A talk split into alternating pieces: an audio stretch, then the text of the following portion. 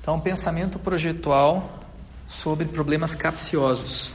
É, isso aqui é uma tradução de dois termos em inglês: design thinking e wicked problems. Eu vou explicar na sequência o que é isso. Primeiramente, uma noção mais prática do que é um problema capcioso. Um exemplo: o problema capcioso, ou wicked problem, ele é uma situação contraditória que não se sabe o que fazer a respeito. E qualquer coisa que você fizer vai ter sempre uma vantagem e uma desvantagem. Vai gerar um dilema, uma decisão difícil. Aqui tem um exemplo de um projeto que eu acompanhei na Holanda, quando eu estava fazendo meu doutorado. Eu ajudei uma colega minha que estava fazendo essa pesquisa especificamente numa cidade, numa, desculpa, num dique chamado Grebedijk. É um dique que protege a Holanda das inundações do rio, não me lembro qual é o nome do rio, mas o fato é que esse dique precisava ser renovado, aumentado, para dar mais segurança no caso de uma enchente. E para financiar essa, essa renovação, os diferentes stakeholders, as partes interessadas do projeto, estavam considerando vários tipos de combinações de funções. Por exemplo, colocar junto do DIC não, na, é, áreas como produção rural, que vocês estão vendo aqui, ou ah, uma área de entretenimento ah, na natureza, ou colocar prédio em cima do DIC com uma, uma vista panorâmica, ou ah, várias ideias, shopping center e tudo mais. E ninguém sabia exatamente qual era a o melhor caminho para trilhar. Então, isso aqui basicamente é um problema capcioso. E o que é pensamento projetual? É, uma, dentre outras maneiras de explicar, né, um exemplo, uma aplicação do pensamento projetual nesse caso específico, nessa interação. Você tem uma série de dilemas, você tem uh, uma ferramenta que a gente criou, customizada, para as pessoas pensarem com as mãos sobre esses dilemas. Então, esse uh, cubo, que a gente chamou de uh, cubo dos dilemas, ele permite que você visualize, mapeie os dilemas dentre as diferentes opções de funções estão sendo consideradas para esse DIC e o que, que cada um tem de vantagem e desvantagem. Então, as, os fiozinhos as verme, é, verdes são as vantagens, os fiozinhos vermelhos são as desvantagens. E nessa mesa, que é a parte mais importante, na verdade, esse cubo é só um, um pretexto para que essas pessoas se reúnam, discutam e tomem decisões, porque existe uma cultura muito forte de tomada de decisão em grupo na Holanda, uma cultura de participação social, porém essas, é, esse processo ele é muito demorado, moroso. As pessoas de, têm uma dificuldade muito grande de se posicionar para não gerar uma ruptura, uma quebra na coesão do grupo. Então, quando a gente coloca uma ferramenta como essa, é, ela materializa as perspectivas dos diferentes atores e aí fica mais fácil ele se posicionar, porque ele sabe o que, que o outro realmente pensa. O que pela fala é muito difícil de você conseguir chegar. Então, o pensamento projetual nesse caso é você pensar que ideias, conceitos podem ser tangibilizados, materializados. E isso é a história do design, que eu vou falar um pouquinho mais sobre ele mais para frente, mas Design, fundo no fundo, é você dar sentido para alguma coisa. Então, você, isso aqui na verdade é um pedaço de madeira com um pouco de metal embaixo. É nada mais que isso. Agora, por que, que a gente trata isso como mesa? Porque existe uma função associada e essa função ela é construída, ela é projetada. Mas então, o que, que você quer dizer com isso? Qual é a relação entre problema capcioso e, e pensamento projetual? Por que, que isso é importante?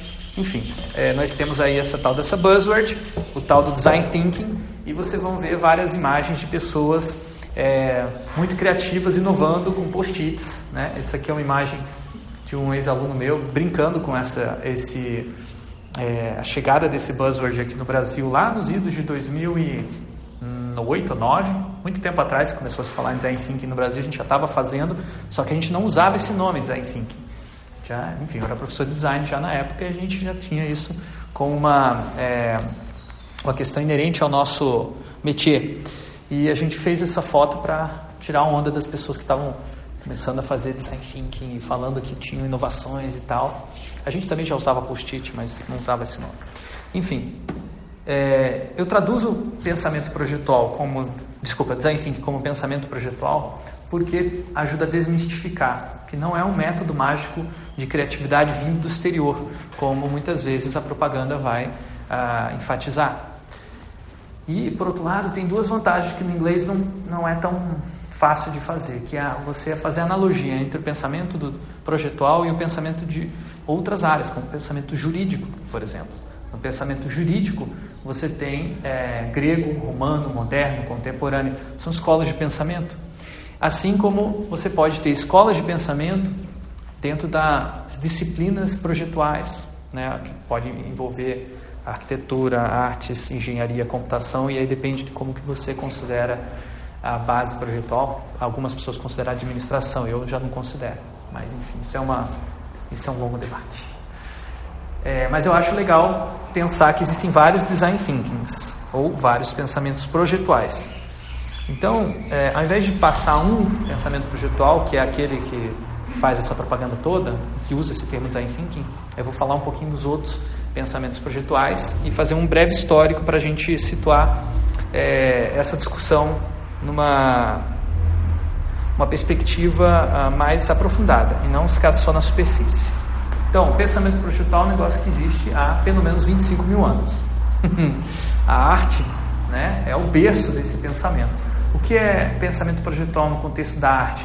Você pode pensar que para uh, elaborar essa belíssima representação do poder da mulher na sociedade, uh, alguém teve que uh, identificar um material, né, identificar um valor cultural, identificar um modelo, é, modificar esse modelo e representar a mulher de um jeito que até a gente olhando hoje a gente consegue ver que não é uma representação realista, é uma representação é, simbólica da mulher, né, enfatiza vários aspectos da sua fisionomia para é, mostrar esse poder, né? E então isso tudo é projeto, mas não necessariamente com nome de projeto. Ninguém falava que isso era um projeto nessa época. A gente vai se dar conta de que isso é projeto muito recentemente. Mas a partir do momento que você reconhece que isso é projeto, você abre caminho para ver a, a história do pensamento projetual como uma, uma coisa mais profunda do que simplesmente uma ideia que alguém criou em determinado momento. Isso aqui é a história da humanidade, na verdade. E vai passando aí pela arquitetura, por exemplo, que foi a primeira disciplina a transformar a arte em uma profissão e definir esse, o pensamento dessa profissão. Então, o pensamento projetual, ele é, digamos assim, o pensamento de uma profissão que se baseia na cultura de projeto. E aí, estou começando a falar sobre a engenharia, né? A arte não é bem uma profissão, eu diria. Eu acho que a arte é mais do que uma profissão. Mas isso é uma outra discussão que eu não vou entrar aqui agora. Mas a arquitetura se define como uma profissão. E o Vitruvius escreveu o primeiro livro sobre arquitetura 30 anos antes de Cristo. Então nós já temos literatura sobre pensamento projetual desde essa data. Esse livro é bastante discutido ainda hoje nas faculdades de arquitetura e às vezes na engenharia também. A engenharia já é bem mais recente. Então, a partir mais ou menos da Revolução Industrial, você tem o pensamento é, projetual aplicado para transformar ciência em tecnologia. Estou simplificando bastante o que é engenharia, o que é arte, o que é arquitetura. Me desculpem né, pisar um pouquinho no calo de vocês, mas é para a gente chegar no nosso ponto. Na verdade, eu estou querendo, pelo contrário, encontrar pontos em comuns no pensamento projetual. Né? E engenharia, o próprio termo engineering vem de uh, motor. Né? Então, esse aqui é um ícone do pensamento projetual, que é o motor a vapor criado pelo James Watt e o Bolton. 1763, no ápice da Revolução Industrial. Já o desenho industrial, que é ainda mais recente, essa a minha área atual de concentração, ele popularizou esse pensamento projetual. Então, é, pensar uh, com as coisas podem ser transformadas, que as, pessoas, as coisas podem ser uh, projetadas, foi levado para o cotidiano, para o dia a dia, para os objetos do dia a dia. Então, ah, essa mesa, cadeira, Hoje a gente reconhece como objeto de desenho industrial porque tem um projeto que pensa em significados, que pensa em ah, beleza, que pensa em funcionalidade, usabilidade e vários outros aspectos e atributos. Eu trouxe esse exemplo do modelo 20320 porque ele é um modelo absolutamente banal. Você olha e você fala, mas isso aí é um exemplo de desenho industrial incrível? Sim, por quê? Porque ele foi extremamente utilizado, ele deu conta do recado, extremamente funcional, durou muitas décadas como um objeto funcional, hoje em dia obsoleto principalmente pela questão dos teclados digitais, mais recentemente pelos uh, smartphones. Mas é tão poderoso esse projeto que ele ainda está dentro do smartphone. O ícone do telefone tem a forma desse fone. né, desse, não sei exatamente o nome do, desse, o gancho, não, não é bem o gancho, o gancho é que a parte fica embaixo, mas enfim, essa parte que você pega ainda é o mesmo formato. Por quê? Quando foi projetado, foi projetado com uma perspectiva estética distintiva, para que não fosse um objeto feio, para que fosse um objeto distintivo. Tudo bem que a gente olha hoje esse objeto e fala, meu Deus, que parece a estética do meu avô, e logo não é uma coisa bonita e moderna. Mas para a época, era como você olhar para um iPhone. Já a computação, ela tem uma história um pouco mais complexa, porque ela mistura muito outras áreas e ela tem uma ambição bem grande que a gente ainda não dá para dizer que foi completada. A computação realmente ainda está muito na sua infância. Ela quer, na verdade, eu estou dizendo criar novos mundos, tá? É um pensamento projetual extremamente abrangente. E aí tem um exemplo de um projeto também pouco conhecido no Brasil, mas que é extremamente importante para a história da computação, que foi o Mainframe System 360 foi o primeiro projeto computacional que contou com a, participação de pessoas de diferentes áreas.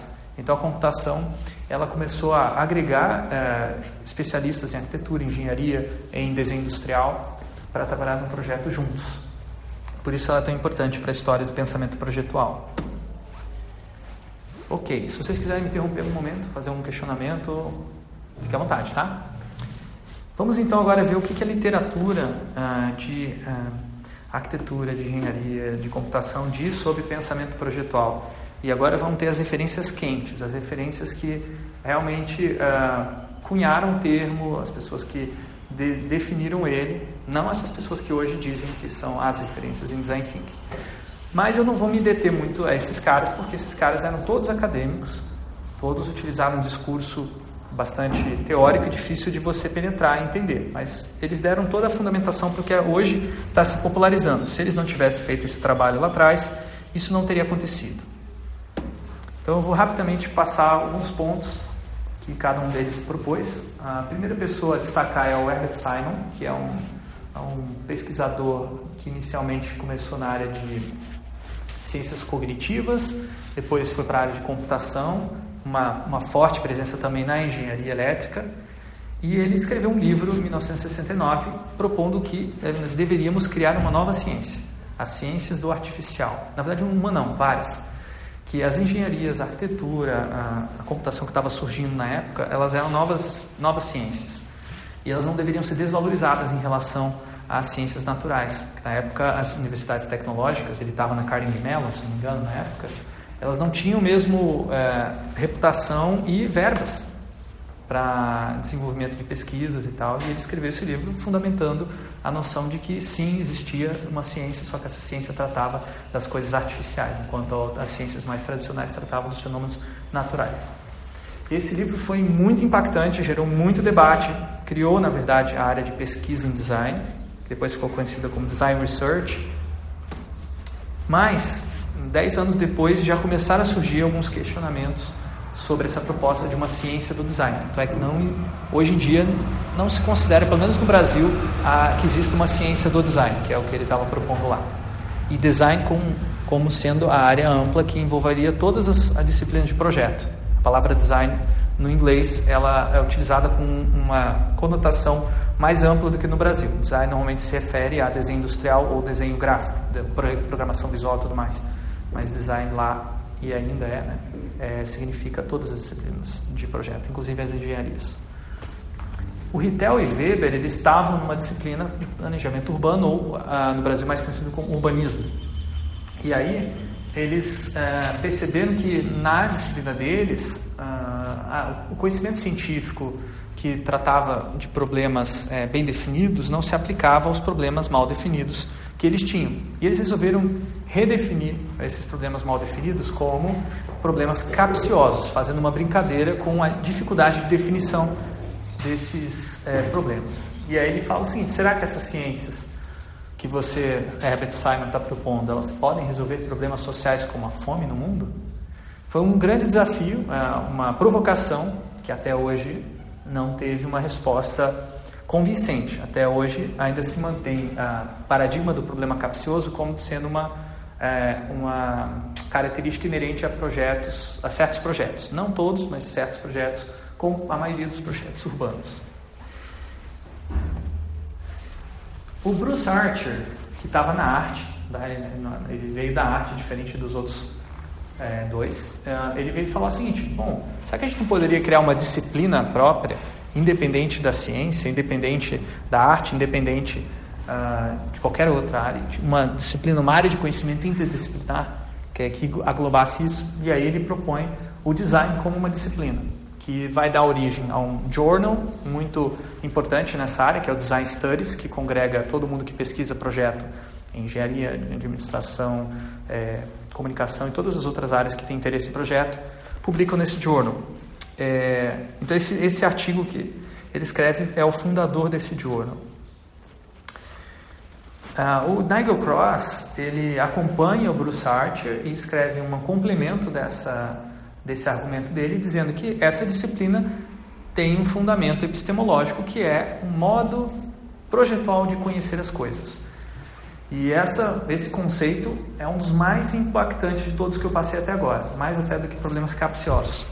É, porque ele está querendo dizer o seguinte: quando é, eu crio uma mesa, para usar esse exemplo de novo, pode parecer que eu estou aplicando conhecimento científico sobre física, sobre é, materiais e dando origem a uma tecnologia. Então, o conhecimento originário seria o conhecimento científico. O que o, o, o Cross está dizendo é que, ao fazer a mesa, eu gero outro tipo de conhecimento, que é o conhecimento sobre a função dessa mesa, é o conhecimento sobre a estética dessa mesa, é o conhecimento sobre a usabilidade, sobre o símbolo, o que, que ela significa e também a relação é, social que ela estabelece entre professor e aluno.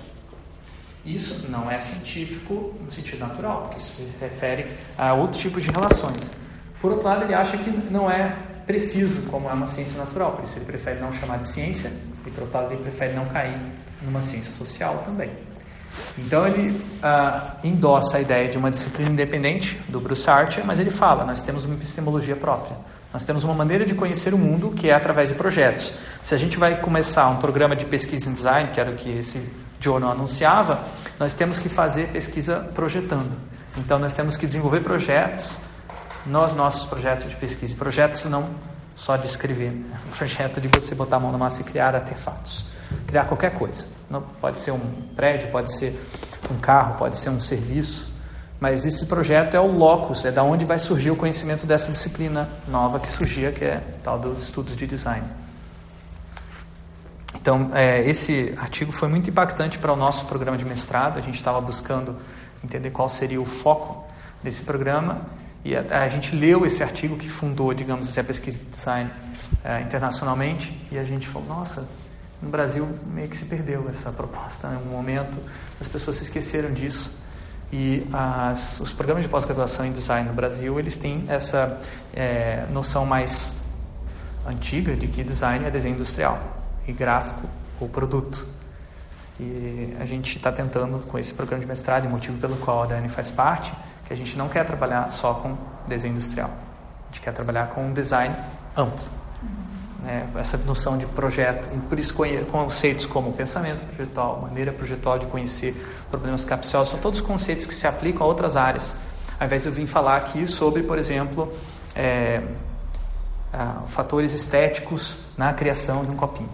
A gente pode ficar discutindo o design desse copinho e a, a, tipografia, os elementos estéticos aqui da composição formal, composição funcional, mas isso talvez não seja uma, um fundamento interessante para a gente é, construir conhecimentos entre áreas, entre disciplinas. Isso aqui, na verdade, seria a minha aplicação do meu conhecimento técnico na área de desenho industrial, desenho gráfico, para uh, mostrar que eu sei. Mas isso não ajudaria a gente a construir é, fundamentos interdisciplinares.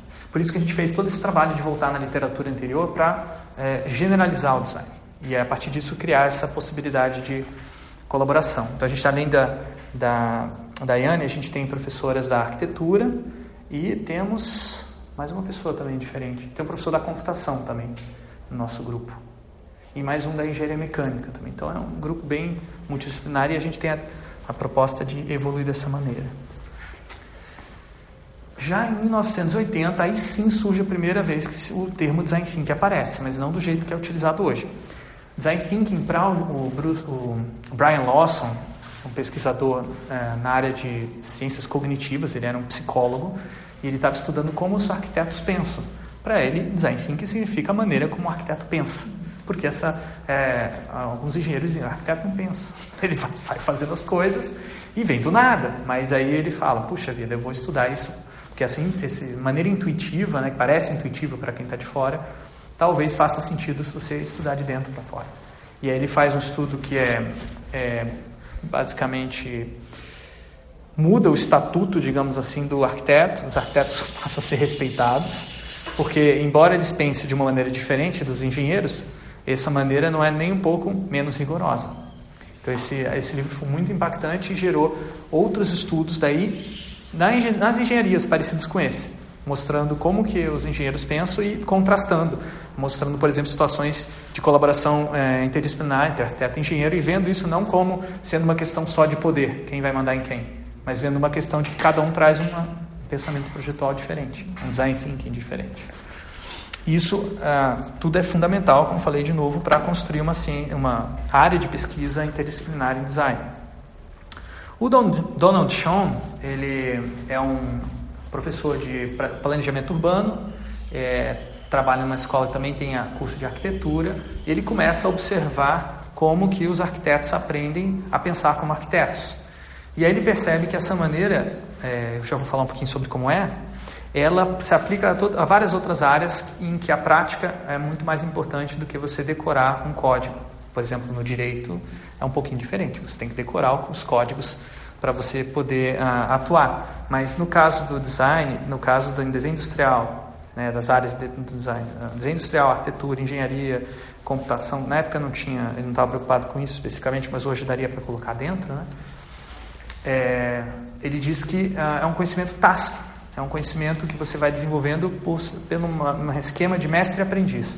Você começa a projetar junto com quem é mais experiente e você vai pegando o jeito de projetar, o que também gera uma dificuldade muito grande para as universidades, para os ensinos de projeto, porque a gente não consegue criar uma situação dentro da universidade é, que tenham tantas restrições, tantas situa é, situações inesperadas, como você tem no âmbito da prática profissional.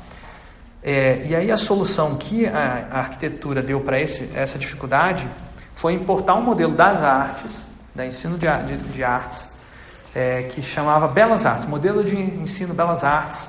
A gente, isso aí era, começou no século XIX na França, mas se espalhou por todo mundo. A gente tem escolas de belas artes em todos os lugares. Se você entrar numa escola de belas artes, você não vai ver ah, aulas expositivas praticamente. Você vai ver os alunos trabalhando com pincel, trabalhando modelando, e os professores atuando como instrutores, não como professor que vem dar aula que eu estou fazendo aqui agora. Eu vou fazer também um momento de é, parecido com esse, né? De o Lego, por exemplo, é, é como se fosse massa de modelar, ou pintura e tal. Só que eu levo esse, eu tenho isso tudo também, mas eu prefiro levar o Lego porque faz menos sujeira.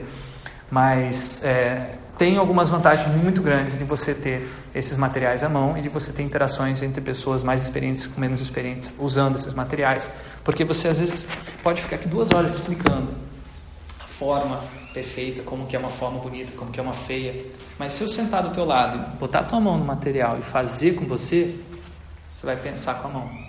E ao pensar com a mão, você vai ser aquela forma. Isso é muito diferente de você ter a, o conhecimento como algo distante de você. O conhecimento está dentro de você. Você vivencia o conhecimento. Isso são todas é, perspectivas de conhecimento é, muito diferentes quando você vai para as matemáticas, por exemplo, as áreas mais exatas, onde o conhecimento está fora de você. você está acima de você, que é aquela coisa abstrata, gigantesca, e você tem que subir uma escada para chegar lá em cima, né? praticamente ser um deus né, da abstração. Isso aqui é um movimento oposto, oposto. É você se afundar no material e ser cada vez mais concreto. São, por isso, é, caminhos muito distantes e também por isso também que a gente tem um gap entre uh, o que a gente aprende na universidade e o que a gente uh, aprende na prática. Muitas vezes por conta dessas distinções. O Sean, então, ele vai dar um nome a esse tipo de pedagogia de ateliê de projetos. E ele vai ter um impacto gigantesco na educação, mais até em outras áreas do que nas assim áreas como uh, educação uh, de crianças começou a adotar pedagogia de projetos. Vocês estavam brincando aí de ah isso aqui é que nem no, no é, maternal, não sei o quê. Por quê? Porque leram Chon, os educadores leram Chon e outros autores, como Vygotsky, por exemplo, que falam da importância desses materiais para o processo de desenvolvimento cognitivo das crianças. Então, quando eu, a gente traz esse tipo de material, as pessoas olham e falam isso aqui, você vai transformar a sala de aula no, no, ateliê, no jardim de infância, vai voltar àquela época, sim, porque a gente perde alguma coisa nesse meio do caminho, né? Quando a gente faz a transição do maternal para o ensino é, fundamental, o paradigma de educacional muda. Né? Você não vai mais usar esses autores construtivistas, como Vygotsky, como Schoen e outros mais, você vai utilizar autores mais cognitivistas, que vão falar muito mais de repetição, de reforço, que é um paradigma de educação que infelizmente já está extremamente ultrapassado, mas no Brasil ainda é predominante. Se você vai, por exemplo, para países como a Finlândia, que está no topo lá da, da, dos índices de pizza e tudo mais, é, pizza? É pizza? Pizza, desculpa, sempre confundo. É os índices de é, avaliação educacional mundiais, Finlândia no topo. Por quê? Porque uh, adota, dentre outras, pedagogias construtivistas ao longo do processo do desenvolvimento do estudante e desenvolvimento de projetos. Tem até uma, um termo também que se utiliza, às vezes, pedagogia de projetos, para definir esse tipo de. ou pedagogia orientada à solução de problemas, ou é, problem-based learning. Tem várias.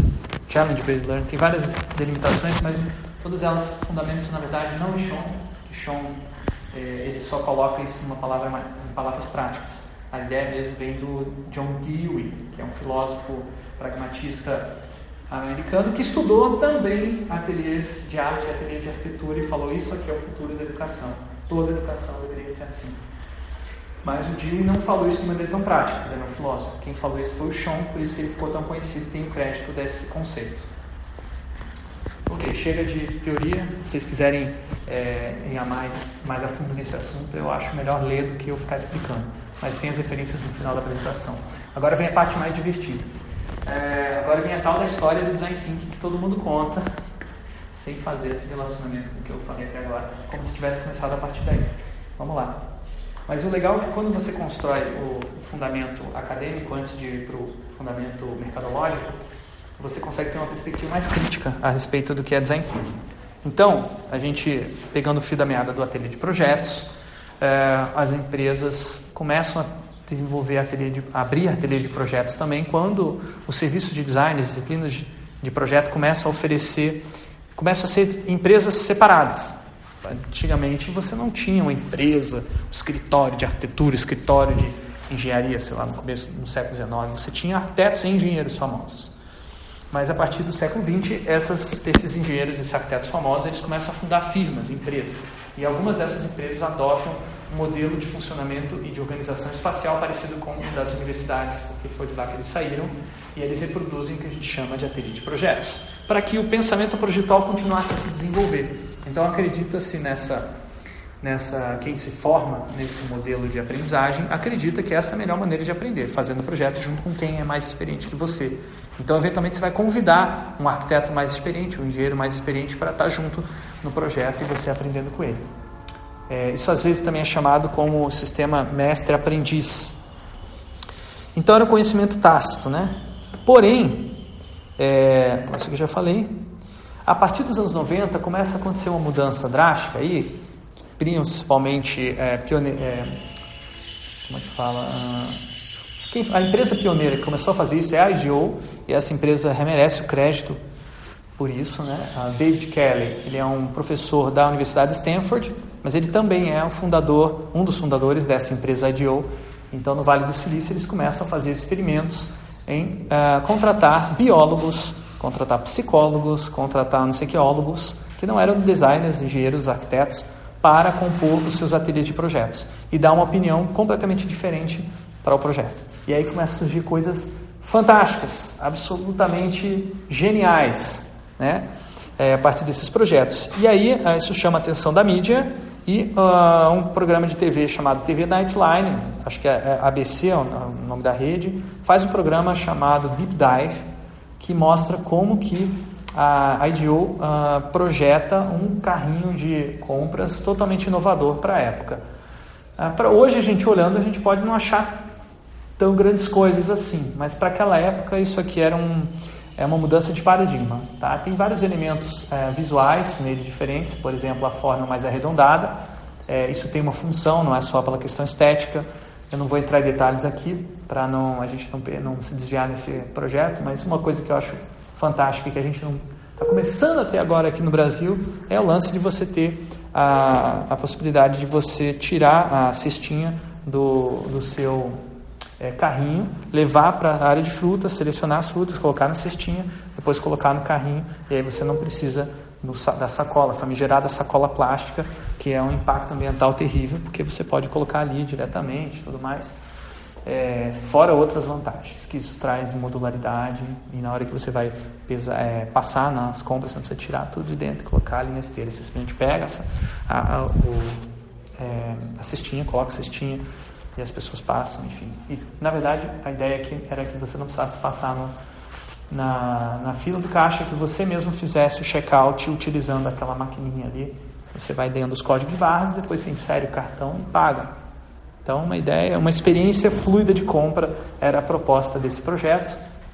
Quem quiser ver o vídeo também, são 10 minutinhos de vídeo. Esse é um dos vídeos mais tocados em treinamentos de design thinking ever, porque realmente ele popularizou o design thinking. Depois desse vídeo, a, a DO começou a ter solicitação de clientes de inúmeras áreas que nunca tinham pensado que iam precisar de serviços de design, ou desenho industrial na época, que ainda era o termo mais utilizado.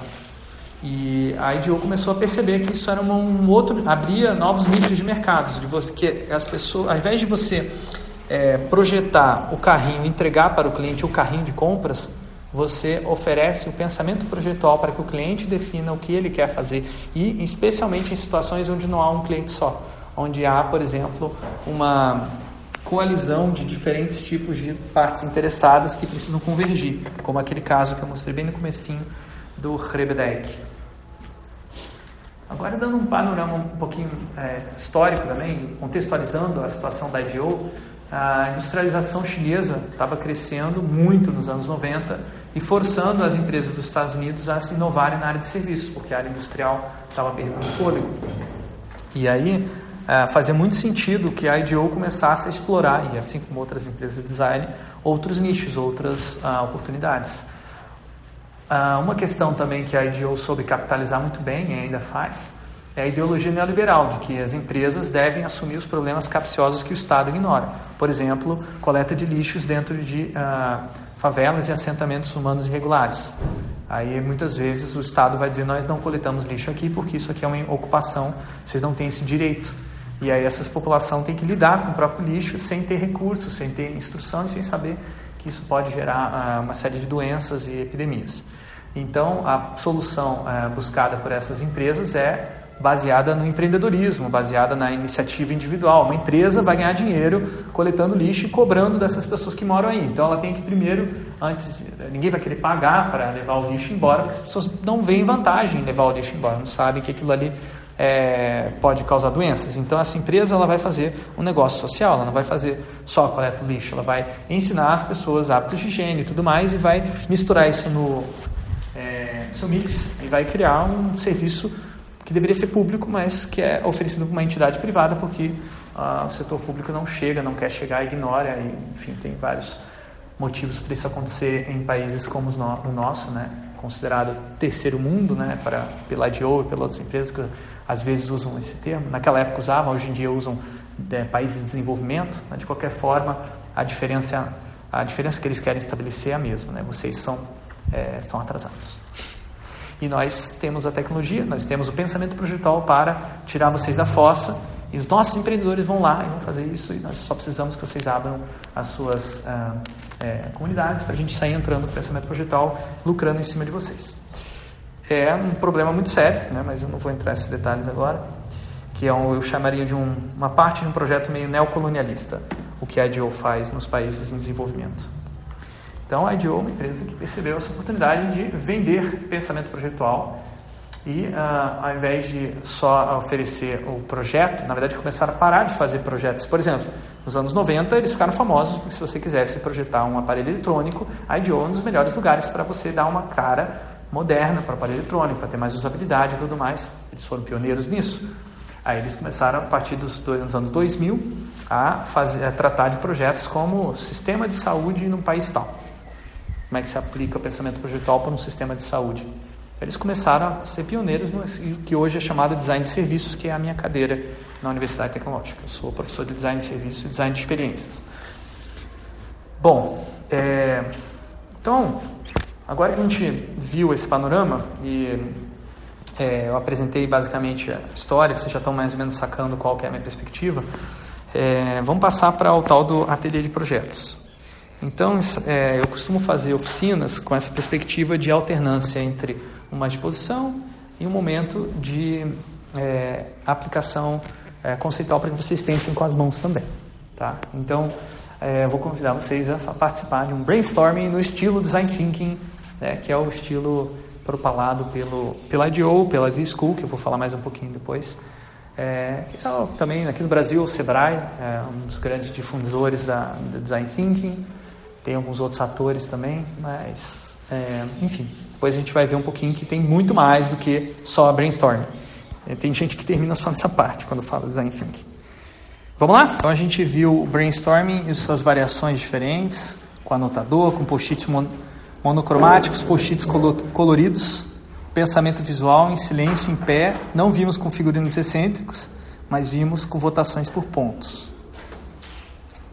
Bom, brainstorming é um dos métodos mais conhecidos da, desse tal do design thinking, mas existem vários outros métodos, várias outras é, maneiras de você fazer design thinking além de brainstorming.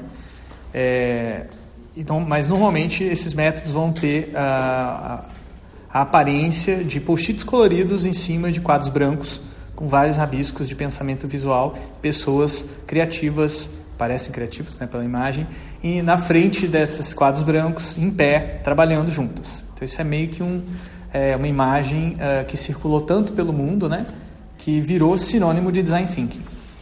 É, a, a, essa imagem, a maioria dessas imagens que começaram a ser disseminadas eram imagens da D-School, que é uma escola específica em Stanford, que foi fundada uh, pelo David Kelly e outras pessoas da Stanford, pessoas de fora também. David Kelly, aquele cara que eu já falei, que mencionou, mencionei anteriormente, que é um dos fundadores da IDEO. Mas ele também era professor da Stanford, já era professor. Departamento de Engenharia Mecânica. Lá não tem departamento de desenho industrial. É departamento de Engenharia Mecânica que faz toda a pesquisa em design. E aí eh, a empresa SAP, SAP, que é uma empresa gigante, desenvolve software customizado, é, ficou sabendo uh, do trabalho da IDEO, contratou eles para uma consultoria e a SAP percebeu que uh, esse tal do design thinking era importante para o mundo inteiro e tinha que treinar uma nova geração de profissionais com esse tal do design thinking e aí ela oferece 60 milhões de dólares, se não me engano, para Stanford abrir essa escola de school que se tornou a grande disseminadora do método ao redor do mundo. Então essas imagens foram tiradas lá, assim como trocentas outras imagens da D-School. Eles foram muito eficientes em fazer o marketing da abordagem é, Design Thinking. Isso espalhou pelo mundo todo. Ah, foram abertas várias escolas vinculadas é, oficialmente, como essas que estão aqui, ao sistema D-School, mas também escolas inspiradas na D-School, mas que não necessariamente têm um vínculo direto. Aconteceu muito de pessoas uh, visitarem a D-School e depois voltarem para seus países de origem e tentar reproduzir alguns elementos da, dos espaços de trabalho, sem necessariamente reproduzir o método design thinking, sem necessariamente entender o que estava fazendo. Então, hoje em dia é bem comum você entrar em universidades e você ver salas cheias de é, quadros brancos vazios, nunca utilizados, porque não se sabe o que fazer com eles, porque não se utilizam processos é, criativos como esse, que a gente poderia ter utilizado no quadro branco se tivesse bastante aqui nessa sala e tal. Poderia estar colando e acrescentando ideias, conectando esse pensamento visual que a gente fez aqui nos post-itzinhos. Né? A gente nem poderia colar no quadro branco, porque esses post-its não tem cola. Mas se tivesse cola, né? post-it com quadro branco é uma base muito interessante, uma infraestrutura bem legal para trabalhar com esse tipo de design thinking. Bom, é, depois de, desse marketing todo, o design thinking acabou se tornando uma abordagem genérica de inovação, fundamentada na cocriação multidisciplinar. Então, a maioria, a maioria das vezes que as pessoas hoje pensam em design thinking, falam design thinking, discutem e até aprendem em treinamentos é com essa perspectiva de que isso é uma maneira é, de inovar com pessoas diferentes juntas co-criando. Em que momento que o design thinking entra? Quando que você vai fazer uma oficina, um workshop de design thinking? No fuzzy front-end, na fase do projeto, quando você ainda não tem muito claro o que você vai fazer. Você está explorando as possibilidades, existem muitas incertezas, ah, então o seu processo é errático. Isso é chamado tecnicamente do fuzzy front-end of innovation. E aí uh, você tem uma perspectiva de, uh, ao longo do tempo, ir reduzindo a exploração radical para afunilar, como por exemplo a gente fez aqui quando a gente utilizou a, pontuação e a gente elegeu que a ideia é, mais importante é da cozinha, a cozinha compartilhada na sala de aula. Então, o próximo passo do projeto é a gente discutir como fazer essa cozinha e não continuar considerando todas essas ideias que a gente estava aqui no começo. A partir do momento que a gente começou a ter que construir em cima da ideia do outro, você já afunilou, porque você já começa a, a, conectar uma coisa com a outra, e isso vai gerando aos poucos, gradualmente, sem forçar a barra, isso é bem importante, vai gerando consolidação. Também chamado de convergência em alguns momentos no design thinking. Bom, a, a, a fez uma coisa que eu acho péssima, eu acho lamentável que ele tenha feito isso. Depois de funcionar por cinco anos, então, por cinco anos a Disco funcionou e foi a época mais brilhante, eu diria, daquela escola, sem nenhum modelo de design thinking. Hoje em dia, quando as pessoas vão ensinar design thinking, vão falar, ah, vá, modelo criado pela Disco, como se a Disco sempre fosse baseada nesse modelo. Eu não vou nem mostrar o modelo porque eu não acho que seja interessante esse modelo, tá? Se você googar, você vai ver que existem uma trocentas variações desse mesmo modelo, que é o modelo original, está aparecendo aqui, ó. Ah, cadê? É tipo esse, não, não é, não é esse. Na verdade, acho que não tem original, mas é, é baseado em hexágonos, e aí você tem é, um processo que começa por empatia, é descoberta, depois empatia, depois é, prototipação, teste, validação, mas eu acho isso não é, não segue esse processo, não necessariamente vai passar por essas fases. E as pessoas entenderam errado, que bastava seguir essas fases que você tinha tal do design thinking. Por isso que eu acho que foi um tiro no pé, simplificou demais ao botar um modelo. E aí depois disso teve uma empresa chamada Google que resolveu fazer um, algo mais simplificado ainda, que chama Design Sprint e que se espalhou feito uma praga. Hoje em dia só se fala de design sprint no mercado de inovação. As pessoas, ah, você já fez um design sprint? Ah, já fiz 10. Você quantos? 20.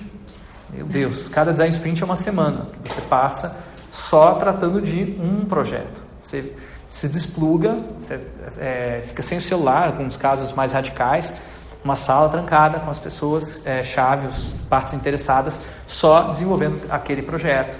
E aí cada dia é uma etapa desse projeto. Segunda-feira você vai fazer um levantamento dos problemas, terça-feira vai esboçar as suas ideias, quarta-feira você vai decidir qual ideia você vai é, prototipar e testar, na quinta-feira prototipa, sexta-feira testa, em uma semana você tem uma ideia validada.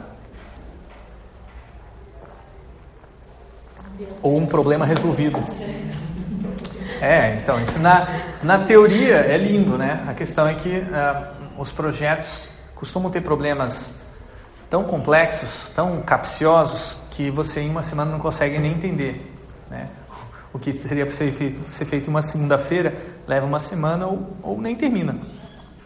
O método do Design Sprint foi criado para startups, estão no começo do seu processo de ah, descoberta de valor, de proposta de valor. E nessa fase, normalmente os problemas são simples, porque os empreendedores simplesmente não começaram a estudar o contexto. À medida que o empreendedor começa a estudar, ele vai vendo que sempre a regra é: o buraco é sempre mais embaixo. Tudo bem você fazer um design sprint nessa fase de descoberta, bem no começo, no fuzzy front-end. Só que muita gente tem feito isso hoje em dia, design sprint, no, quando você já tem um conceito, quando você já tem um protótipo, e pior, tem gente fazendo design sprint depois que já tem um produto rodando. E quando você já tem uma empresa gigantesca funcionando, ah não, vamos fazer isso só para ver se a gente consegue criar uma ideia nova para uma pedacinho da nossa experiência. Eu não acho um método interessante para isso. Eu acho melhor você contratar profissionais especializados que vão saber fazer bem feito isso. Se você quiser criar uma coisa nova é, do zero, é legal, design sprint, por exemplo, se quiser é, criar uma spin-off a partir do seu negócio, aí pode ser interessante. Mas acabou virando uma espécie de bala de prata do design thinking, porque colocou tudo, o livro diz exatamente o que fazer em cada hora dessa semana. A hora tal, hora tal, hora tal. Ou seja, uma micro, microgestão praticamente do processo criativo. Existem é, o fato de eu estar falando isso não significa design sprint não seja interessante como uma abordagem de é, imersão. E muita gente fez adaptações e tem vários design sprints hoje. 1.0, 2.0, 3.0, 4.0, design sprint isso, design sprint aquilo. Né? Então, tem variações como tal dos squads, também, que é uma coisa parecida com isso aqui. São várias técnicas é, como essa de simplifica o processo criativo, meio rígidas, e as pessoas ficam tentando transformar uma coisa rígida numa coisa flexível. Eu acho não é uma boa ideia. Acho mais fácil você começar a partir de uma coisa flexível. Por isso que eu não gosto nem desse modelo da, da D-School e nem desse modelo do Design Sprint. Não uso eles. Tá? Eu acredito numa coisa muito mais emergente, é, mais parecido com o que vocês tiveram no experimento aqui do brainstorm. Então a minha crítica a esses é, metodologismo do design thinking é que ele dá a impressão falsa de que qualquer pessoa pode pensar e resolver problemas tão bem como um designer experiente. Basta você seguir esse método. E vocês viram no começo do brainstorming que você ter experiência faz a diferença. É claro que depois que a gente começa juntos a co-criar, todo mundo se torna mais criativo, mas é, tem um limite. Você não vai, se a gente, se eu tiver com um grupo de pessoas que tem um background como o meu, eu vou ter um resultado. Se tiver com pessoas com outras coisas diferentes, eu vou ter outro resultado. Então você acha dizer que o método vai sempre garantir o mesmo resultado é bobagem. É, nesse caso não acontece. Além disso, e eu acho que esse é um dos principais problemas, desconsidera a importância da vivência do ateliê de projetos para o pensamento. O desenvolvimento, esse pensamento está sempre em desenvolvimento. E é pelas vivências do dia a dia que você tem com essas pessoas que você vai desenvolvendo. Então, o método da D-School era para isso, era para apoiar pessoas que estão na D-School desenvolvendo projetos, que estão participando dos cursos, estão tendo. Agora, as pessoas pegam um método, colocam numa sala de aula como essa, botam no data show aqui. Agora vamos seguir passo 1, um, passo 2, passo 3. E acabou. É isso design thinking. Não é. Isso é uma redução muito grande do que é design thinking. E por falar em método, os métodos de design são dezenas, talvez centenas já documentados na literatura. É, agora, existem muitos outros métodos que não estão documentados, que as pessoas criam para projetos específicos, ou criam para empresas específicas, ou criam para domínios específicos, mas nunca escrevem, nunca publicam a respeito. Então, o pensamento projetual está em desenvolvimento. Então, você falar que esse método é o melhor método, é o único método, ou o método, é você ignorar que existe uma evolução do pensamento projetual. Existe um compêndio, até agora mais completo, que eu encontrei, é, escrito How do You Design? Uh, o Hug W ele compilou, acho que tem mais ou menos uns 50 modelos de design diferentes, do tipo é, identificar a demanda, é, propor uh, alguma coisa para solucionar, quebrar o problema. Daí tem um monte, monte, monte, monte de variação. É bem legal para ver como existe diversidade nessa, nessa área. Na minha perspectiva, mais importante do que você dominar um desses métodos é você entender é, o pensamento subjacente. Quando a, o método se apresenta, você conseguir ler esse método e ser criativo para você poder rejeitar, adaptar, mudar ao seu contexto esse método. Então é isso que eu, eu por isso que eu acho tão legal chamar, uh, ao invés de design thinking, chamar de pensamento projetual, porque daí você começa a pensar sobre o pensamento e aí você começa a ver de onde ele vem. Então eu vou apresentar aqui três tipos de pensamentos projetuais.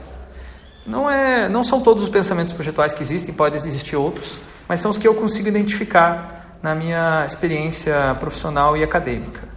O primeiro é o sistemático, é aquele que parte de uma, um problema muito complexo, muito grande, e ah, vai prosseguindo pela técnica de redução. Então, esse problema muito grande eu vou quebrar em dois, em três, em quatro, em cinco partes.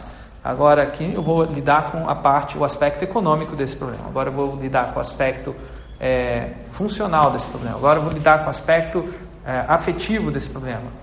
E aí você tem especialistas, cada um lidando com esse problema separado. Ah, você bota o educador para lidar com a parte afetiva, você bota o engenheiro para lidar com a parte funcional, você bota o arquiteto para lidar com a parte estética. É uma maneira de você resolver o projeto de uma escola. E aí o que acontece? Cada um faz um projeto diferente, depois para você integrar tudo é uma, é uma dificuldade tremenda. Esse é o lado ruim do pensamento projetual sistemático. O lado bom é que ele economiza recursos. As pessoas ficam focadas, aproveitam o que elas têm de melhor para oferecer e eles conseguem se aprofundar, cada um na sua visão. Então, aqui colocando algumas frases que são comuns no pensamento projetual sistemático: definir requisitos antes de começar a projetar, projetar módulos ou componentes separados, criar sistemas que conectem todos os componentes, evitar o erro e falha, prevenir o erro, né? É, tomar decisões baseadas em quantidades e projetar com restrições explícitas. Bom, quem é da engenharia já deve ter ouvido falar essas frases várias vezes. Né? Isso aí é o métier da engenharia, mas também da computação. E às vezes na administração isso também aparece. É o pensamento projetual sistemático. E uh, eu também li essas coisas, tá? Eu li projeto de engenharia, não sei o que é. Você fala, o que? Você está lendo isso? Eu sou designer, você está lendo engenharia. Claro, porque para entender o pensamento projetual sistemático, para entender que existem muitos pontos de contato entre a engenharia e o design, e a, ou melhor, a desenho industrial ou a arquitetura. Para mim, isso aqui é, é um contínuo. É claro que tem diferenças, e é por isso que eu estou ressaltando. É, então, basicamente, esses três livros eles vão pegar um domínio. O primeiro é o projeto, principalmente de engenharia mecânica. O segundo, o projeto de uh, construções civis. Não, é construções urbanísticas também envolve, é bem amplo. E o terceiro, construções de modelos de negócio. Todos os três vão fazer a mesma coisa. Coloque dentro das caixinhas as coisas, separem elas, trabalhe elas em separado, foque nelas e depois tente juntar tudo e fazer um todo co coerente. É, vocês já viram isso, né? Esse tipo de abordagem? Faz sentido? Tá? Eu não conheço tanto ela, porque não, não é a minha área, não é de onde eu vim, mas eu tive que estudar para entender. Então eu vou fazer um, vou propor um jogo que vocês podem aplicar no pensamento projetual sistemático. Estão preparadas?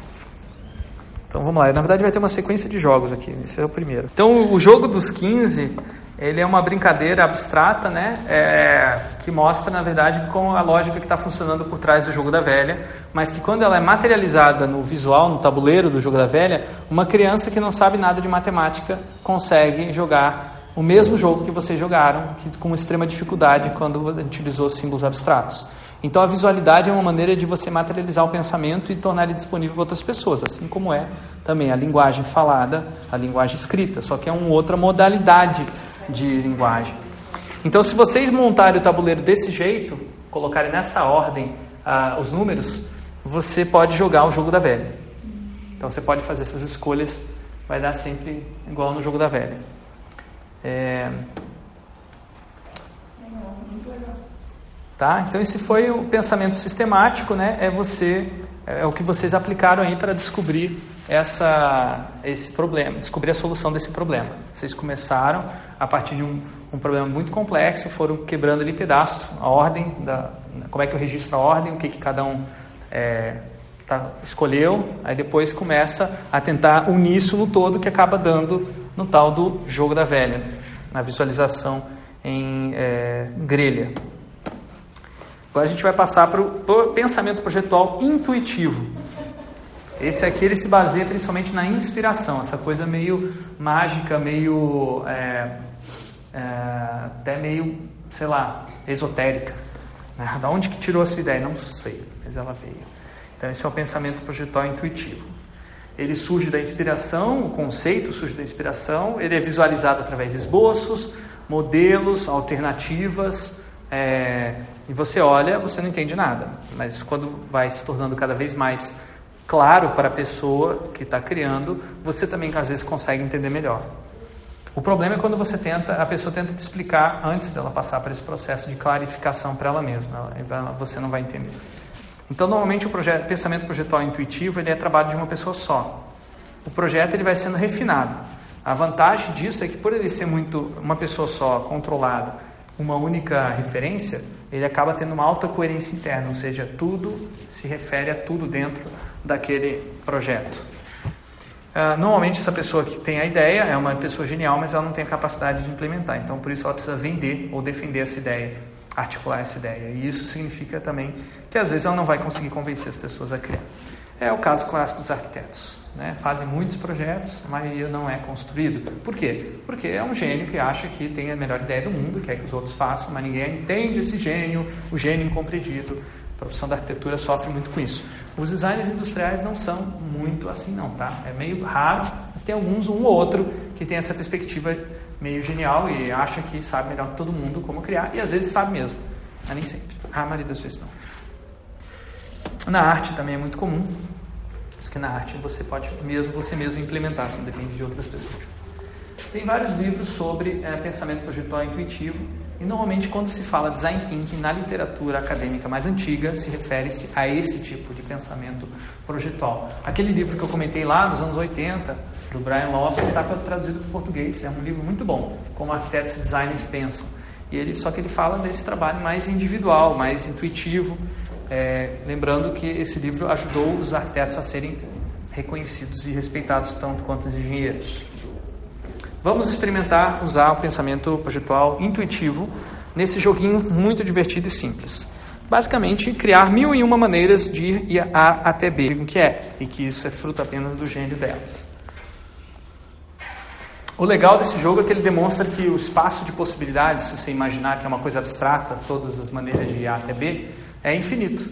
Tem infinitas maneiras de A até B. Então, botei o número 1001 apenas para representar essa infinitude. Vejam que ideias bacanas que tem aí das pessoas que fizeram esse exercício em outra ocasião. Ok, agora a gente vai passar para o terceiro pensamento projetual, que é o expansivo, meu favorito. É, o pensamento projetual expansivo ele se baseia na lógica de expansão, ou seja, tudo vale. Toda ideia que você tiver, toda pessoa nova que você tiver, todo problema novo, joga dentro do caldeirão, vai expandindo, vai aumentando o caldo, vai aumentando a intensidade. Então, por isso que ah, o processo de trabalho é baseado na cocriação, na multidisciplinaridade, né, colaborativo. Por isso que os modelos é, de representação são simples, são acessíveis a todos, né? É, por isso que se tenta verificar diferentes perspectivas sobre a mesma coisa, buscando uma visão holística, integrada e concentrada. É, considera aspectos sociais, psicológicos, técnicos, financeiros, tudo junto, sem separar, que nem no pensamento sistemático, sem dividir as tarefas. Cada um é um especialista na coisa. Todo mundo participa meio que de tudo, pelo menos em alguns momentos, não o tempo todo, necessariamente. E essas interações, né, cada fase que você desenvolve o seu projeto, você vai acrescentando novos elementos.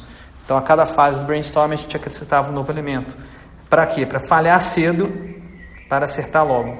Esse é um dos lemas desse pensamento projetual. Esse aqui é o tal do pensamento projetual, muitas vezes identificado com o design thinking hoje. Tá?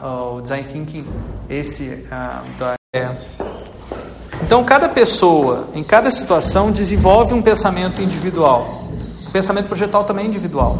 Cada pessoa pensa, cada uma pessoa faz um design, digamos assim.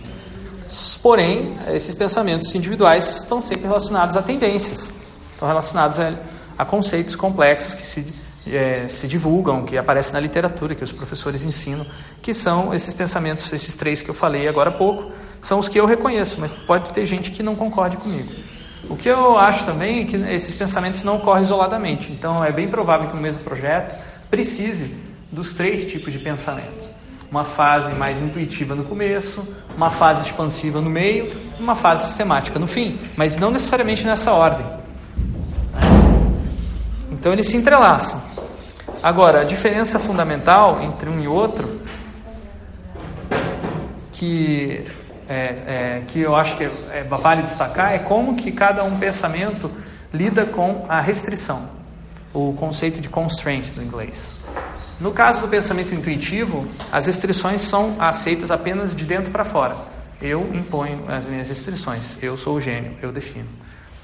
É, não tem restrição externa, ou se tiver, ela vem no final e ela mata o projeto. Ou vai ser do meu jeito, ou não vai ser. ou não vai construir.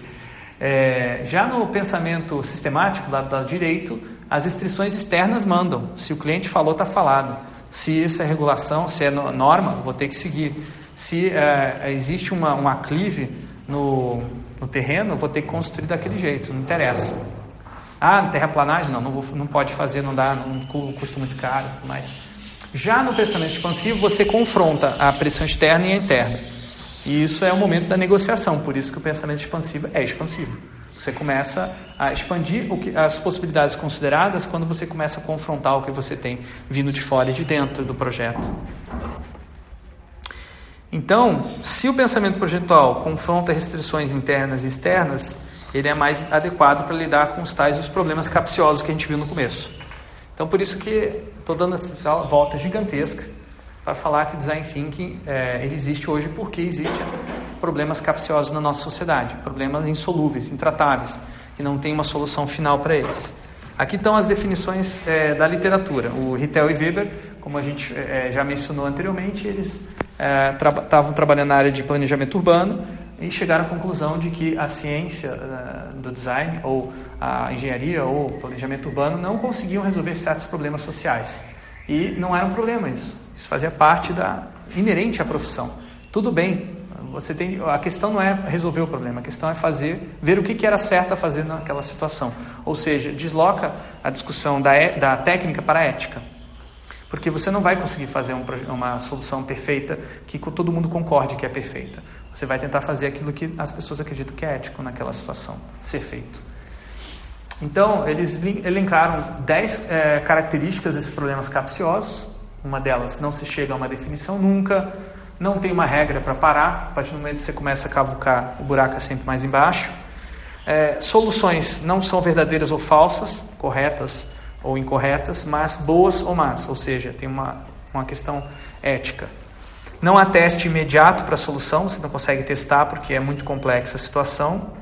É, você só consegue testar se fizer de fato, se implementar a solução. E aí é uma operação de um tiro só. Você não vai poder fazer vários tiros, porque se você por acaso matar aquela população, você não vai conseguir mais testar de novo. Problemas capciosos não admitem. Por exemplo, só, ah, será que vale a pena a gente derrubar a favela e construir ah, prédios eh, bem feitos, ah, estilo a Minha Casa Minha Vida? Será que é uma solução para a crise de déficit, eh, eh, de déficit habitacional? Aí você não tem que fazer, você vai ter que derrubar e ver o que acontece. É ético fazer isso? Essa é a questão. Se é tecnicamente correto, você nunca vai conseguir dizer. Porque pode acontecer um monte de coisa. Por exemplo, e é o que muitas vezes acontece, os traficantes ocuparem o prédio, dominarem aquela região e começarem a vender apartamento, gerenciar, ou pode acontecer das, das pessoas não gostarem de viverem isoladamente, tão distantes umas das outras e não poderem é, transitar pela casa um dos outros porque está fechada a porta, porque porque as pessoas não, não, não saberem cuidar de ambientes compartilhados como corredores, porque no, no barraco não tinha isso e tudo mais. Então, não é muito simples a solução de um problema social como déficit habitacional. É, não tem há critérios bem definidos, tem a ver com isso. Como é que se avalia uma intervenção desse tipo, transformar uma favela em bairro, como aconteceu no Rio de Janeiro?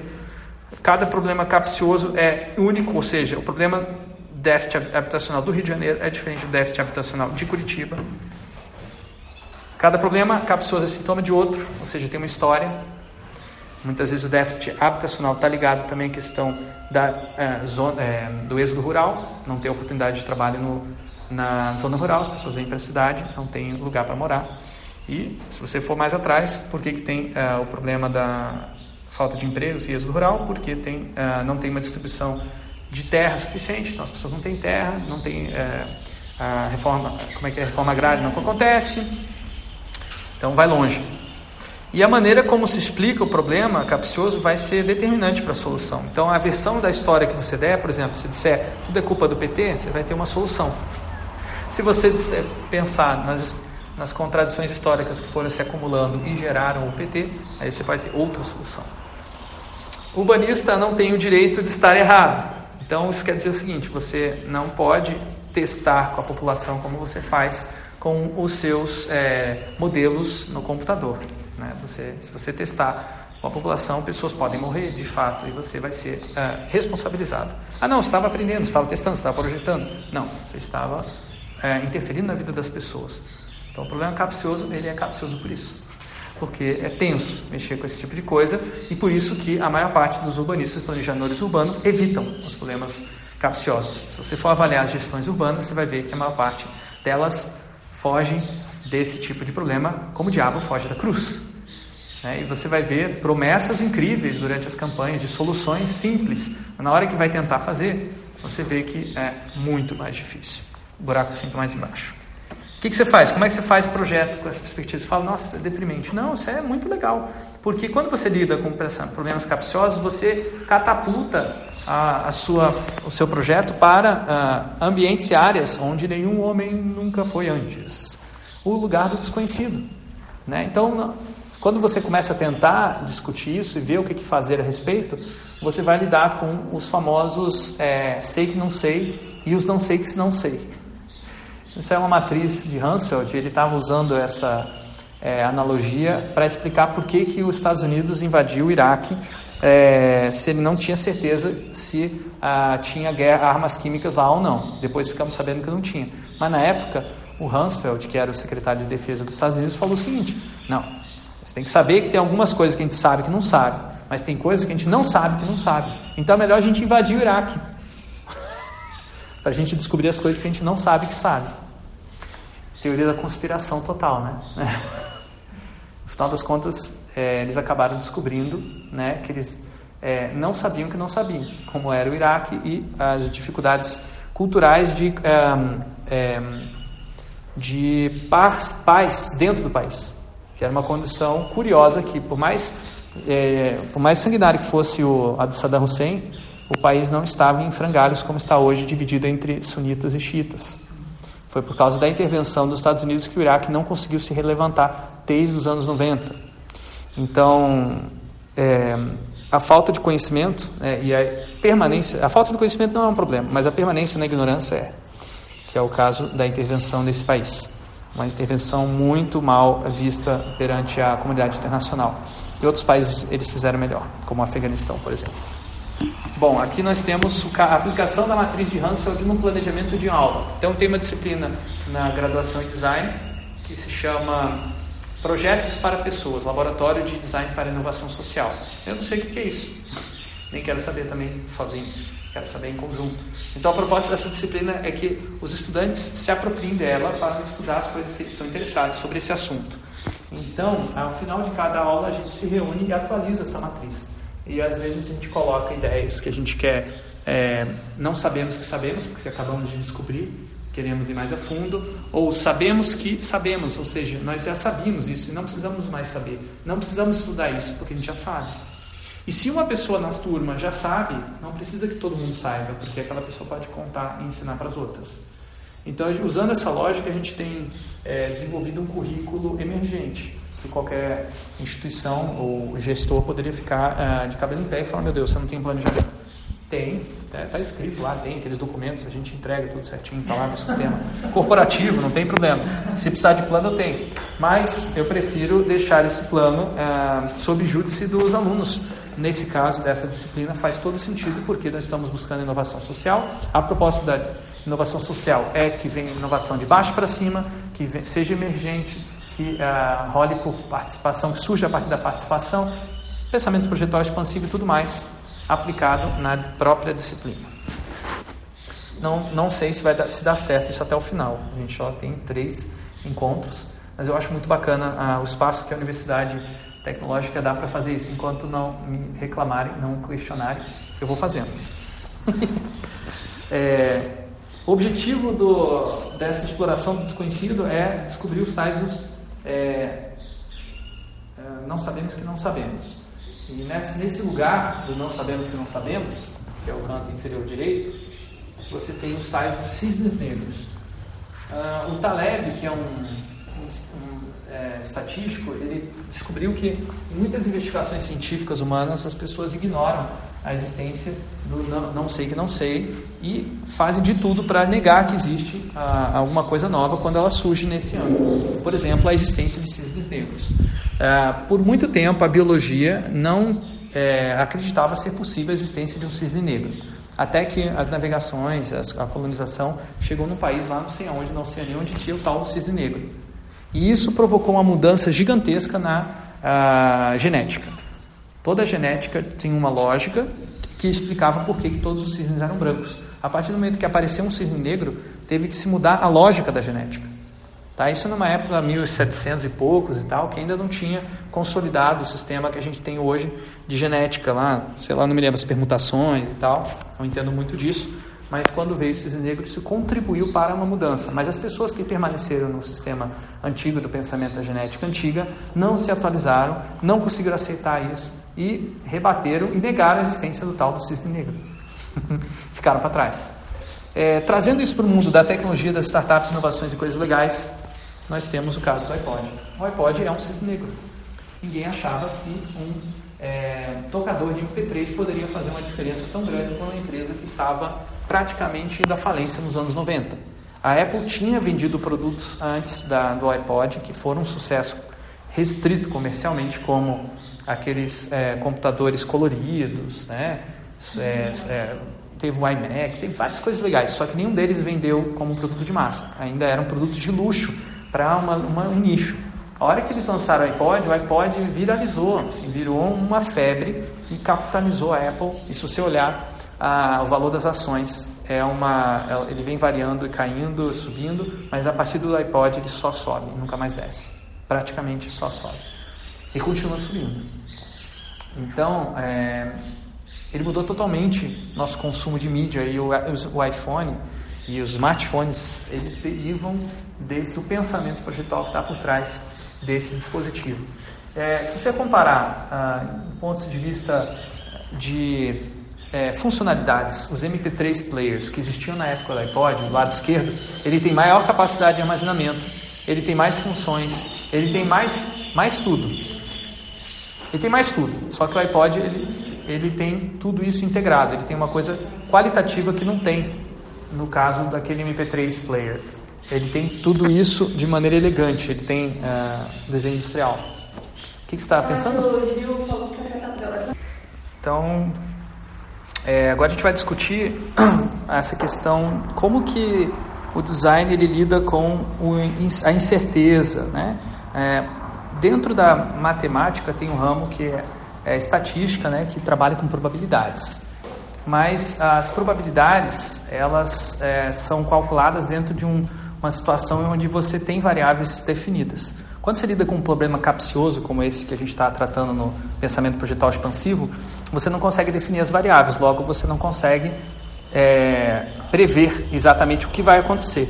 Então, ao invés de falar de probabilidade, a gente lida com possibilidades no design. E as possibilidades, elas são sempre menores do que aquelas que a gente consegue prever ou pensar a respeito. Isso é uma premissa de humildade. Toda ideia é apenas uma possibilidade, mas uma dentre muitas outras. Por isso que é, no, no, expansivo você tenta é, gerar várias ideias. Por isso que a gente faz essa, essa baguncinha aqui. Porque você sabe que existem possibilidades que você não vai conseguir chegar lá, mas quanto mais você tentar, mais perto você está de uh, mudar a tal da caixa. Essa caixa é aquela, eu estava falando aqui também bem no comecinho, né? Essa coisa que impede você de explorar uma certa possibilidade que está ali, existe, mas que você não vai por causa dessa tal da caixa. Então, agora é, trazendo isso de maneira mais esquemática, você pode imaginar que uh, existe uma caixa do que é possível, existe uma caixa do que é provável, uma caixa do que é improvável, impossível e impensável. É, a matemática ela vai até o provável e improvável, estatística, melhor dizendo, né? É, porém, ah, quando a gente trabalha com ah, é, o pensamento projetual expansivo, a gente tenta chegar no impossível e também, quiçá, no impensável. Impensável é aquele os é, não sabemos que não sabemos. E isso pode parecer meio é, maluco, e é maluco, e quando a gente está tendo ideias malucas, a gente está fazendo isso. Mas às vezes acontece da gente pensar em coisas impensáveis que podem acontecer e que vão acontecer e que acontecem. Quando você olha para trás, se você acertou é, e apostou em algo impensável, fez alguma coisa que ninguém pensava que dá certo, como por exemplo o cisne negro, você tem um sucesso como o iPod. Então, uh, o design, é, desculpa, o, pensamento projetal expansivo ele tenta imaginar cenários. E se o que é improvável se tornar um novo possível? E se o impossível se tornar um novo possível, mas também o impensável se tornar possível? E se você mistura várias especulações dessa, você tem um cenário mais robusto do que se você pensar em apenas uma única variável. Por isso que é expansivo, você traz mais aspectos, mais questões. Você não consegue fazer isso sozinho. Por, por isso que o pensamento projetal expansivo ele é multidisciplinar. Cada pessoa vai ter trazer uma perspectiva diferente. Tá? Então você vai ter uma pessoa preocupada com ética, outra com valor de uso, outra com valor econômico e outra com eficiência. Cada uma vai ver o mesmo objeto de maneiras diferentes. É o caso clássico do elefante lá. Todo, cada um, os cegos e o elefante. Cada um vai dizer que o elefante é uma coisa, uma tromba, é, um, é uma perna, é, é uma cauda, mas na verdade o elefante é tudo isso e mais um pouco. Nem todo mundo consegue entender o elefante se você não consegue enxergar ele completamente. A melhor maneira de você entender o elefante é você combinar as perspectivas do elefante. E nessas, cada uma dessas perspectivas, além delas terem um ponto de referência, elas também têm um tamanho, uma distância, um prazo que você está observando no tempo. Algumas pessoas vão ter perspectiva imediatista, outras pessoas vão ter perspectiva visionária, longo prazo. E quando você vai juntar essas pessoas, você vai ter essa mistura de uma perspectiva sincrônica, ou seja, cada um tem um ponto de partida diferente, além do que uma perspectiva diacrônica, que tem a ver com ah, prazos diferentes, perspectivas diferentes. Se você conseguir criar um ambiente democrático suficiente para que nenhuma dessas perspectivas seja anulada, você vai ter uma convergência através de sobreposição, complementaridade. E não necessariamente vai ser ruim se houver confronto, porque se esse confronto for sustentado com base no, na democracia, que a democracia é uma, um modelo de é, governança baseado no confronto de ideias e ao arbítrio de um método de decisão consensual. Então a gente, por exemplo, pode usar o voto e tem várias maneiras de votar. Uma delas é o voto ponderado, onde você escolhe mais de uma opção. É, se você usar ferramentas como essa, e não só ferramentas, mas é, é, uh, confianças, eu acho que tem muito mais a ver com confiar na democracia do que usar uma técnica. Confiar que vai dar boa que a gente vai conseguir né, é, chegar num, num consenso em alguma coisa que vai valer mais a pena do que a gente simplesmente aceitar a posição de uma única pessoa ou dessa pessoa impor sobre todo mundo. Se isso acontecer, então você vai ter uma proposta mais rica, mais é, é, completa. Tá? Então, agora, um exercício rápido de organização dessas, uh, dessas ideias que a gente pensou aqui no começo. Tá? Vamos construir, então, esse diagrama aqui e vamos classificar essas ideias se elas são possíveis, prováveis, improváveis, impossíveis ou impensáveis. Beleza? Então, é, mapeamos as possibilidades e agora vem o ponto. Essa frase todo mundo gosta de copiar quando dou palestra. Criatividade não é pensar fora da caixa, é repensar a caixa. Né? Que foi exatamente isso que vocês fizeram aqui. O que, que é essa caixa? Bom, a caixa do possível, a caixa do impossível, a caixa do improvável por aí vai. Né? E do que é feita essa caixa? Isso é uma coisa que eu tenho me preocupado cientificamente assim, há muito tempo. Tem um catatal de artigos e coisa e tal, que às vezes é difícil de ler e entender. Não, essa, a minha pesquisa científica não tem essa linguagem fácil que eu estou traduzindo aqui para vocês, mas porque eu estou tentando olhar, digamos assim, no microscópio do que é feito a caixa que restringe o pensamento e que dificulta a criatividade. Um conceito científico que eu utilizo é contradição, que é um conceito mais, mais preciso, mais é, rico, eu acho, do que a ideia de problemas capciosos.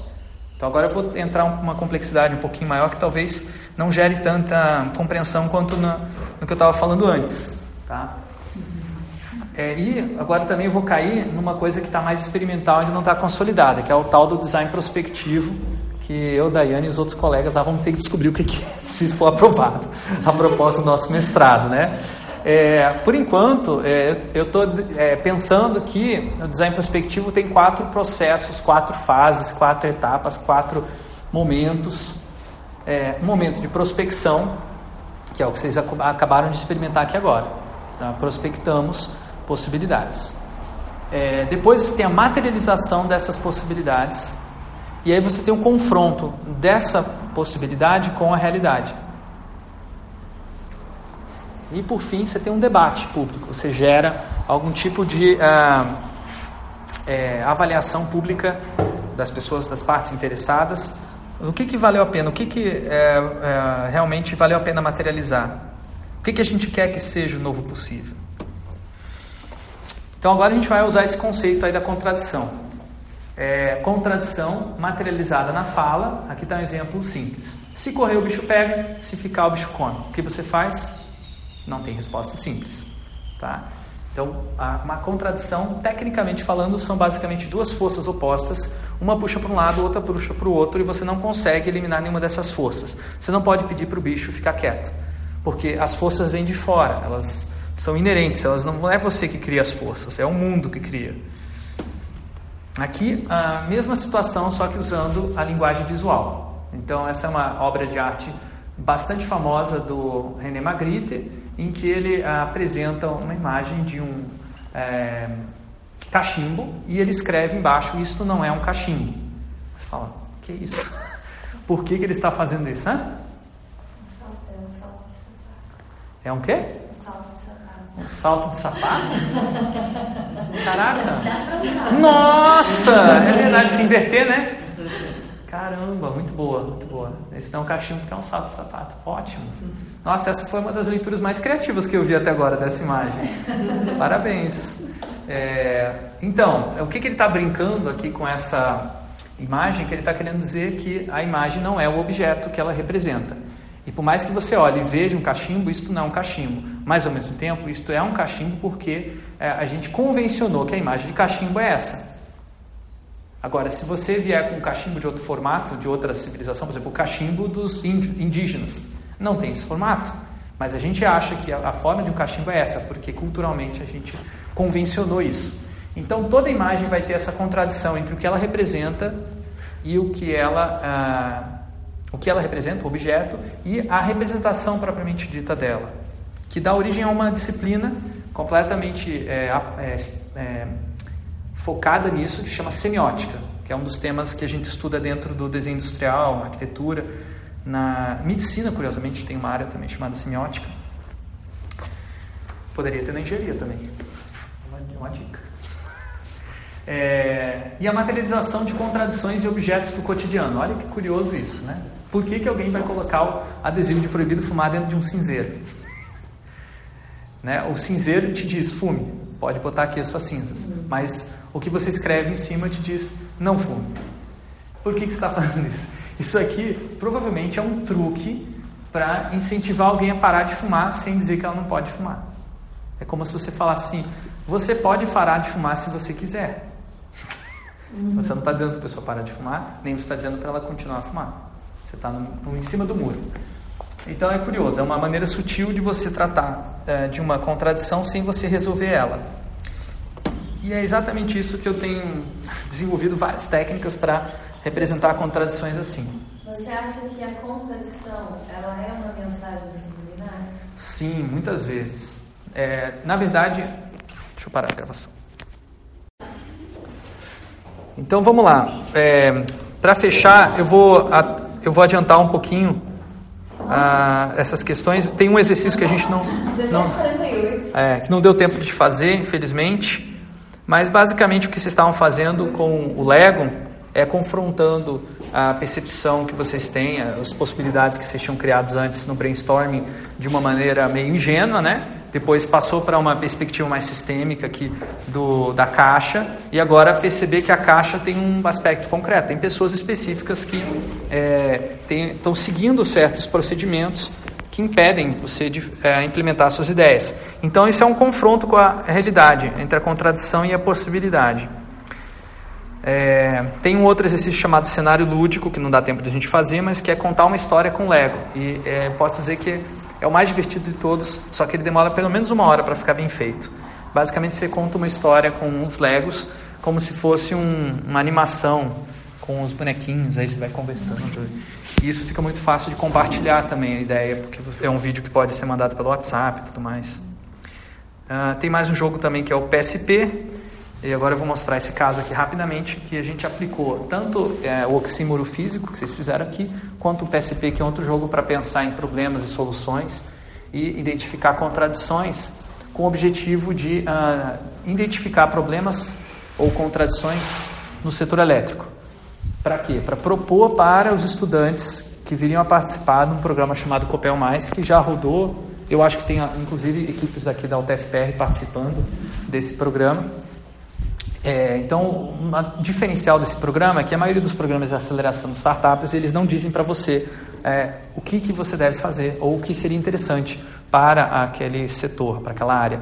Porque tá, às vezes as organizações não sabem explicar quais são os seus problemas, às vezes nem sabem quais são os problemas. Elas simplesmente estão desesperadas por ideias e falam: me tragam ideias, nós conhecemos algumas tecnologias, blockchain, é, é, indústria 4.0, não sabemos o que é isso, mostra para nós. Isso é aquela, a gente chama do gorila, né? o gorila que não sabe se mover direito, essas mega corporações gigantes precisam de, uh, para usar uma metáfora, né? precisam de é, sangue novo, né? novas ideias.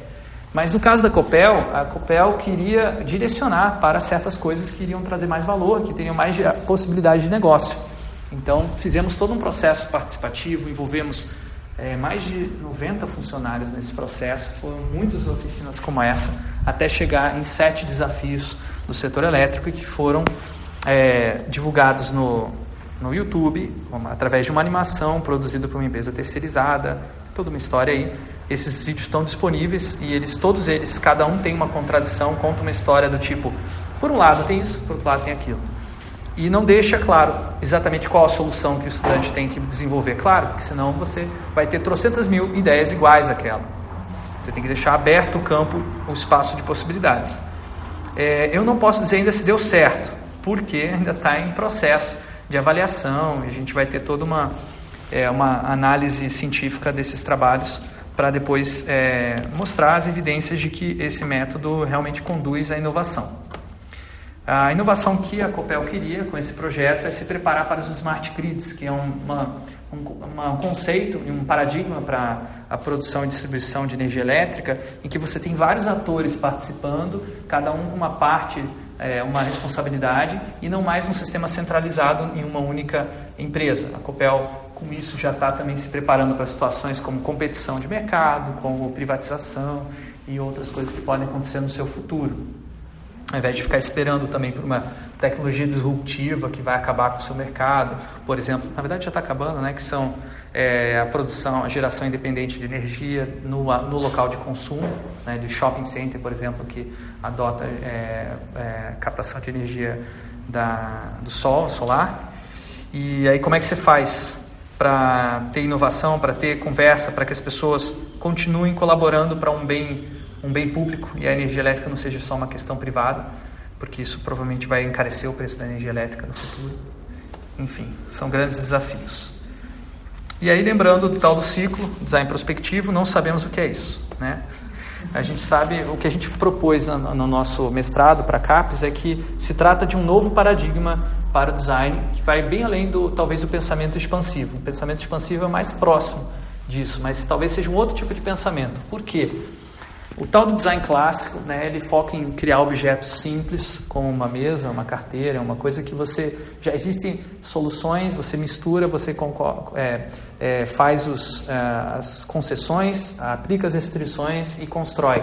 No objeto complexo, você tem coisas como é, experiências, serviços que dependem de vários objetos, que dependem de várias forças que você não sabe prever o que vai acontecer depois. É o caso do pensamento projetual expansivo que a gente trabalhou aqui.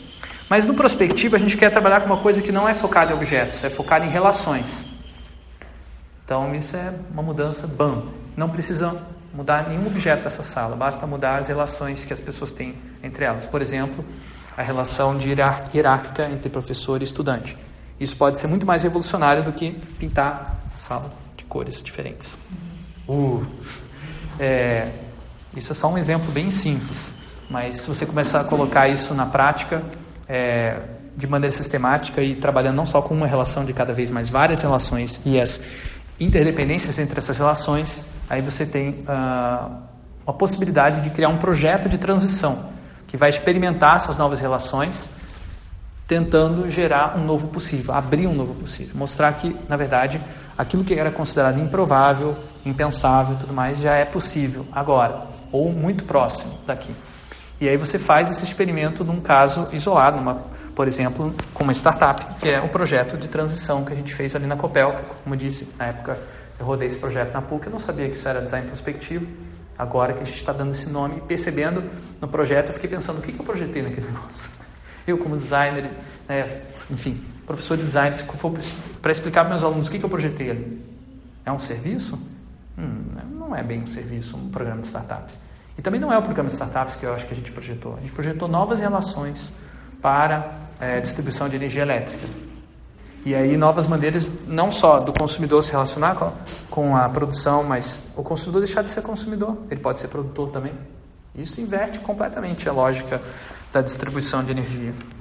O smart grid não é uma coisa simples do tipo vamos colocar é, é, medidores smart nas casas das pessoas, como a Copel fez numa cidade aqui no interior do Paraná. Aquilo não é smart grid. Smart grid é mudar essas relações.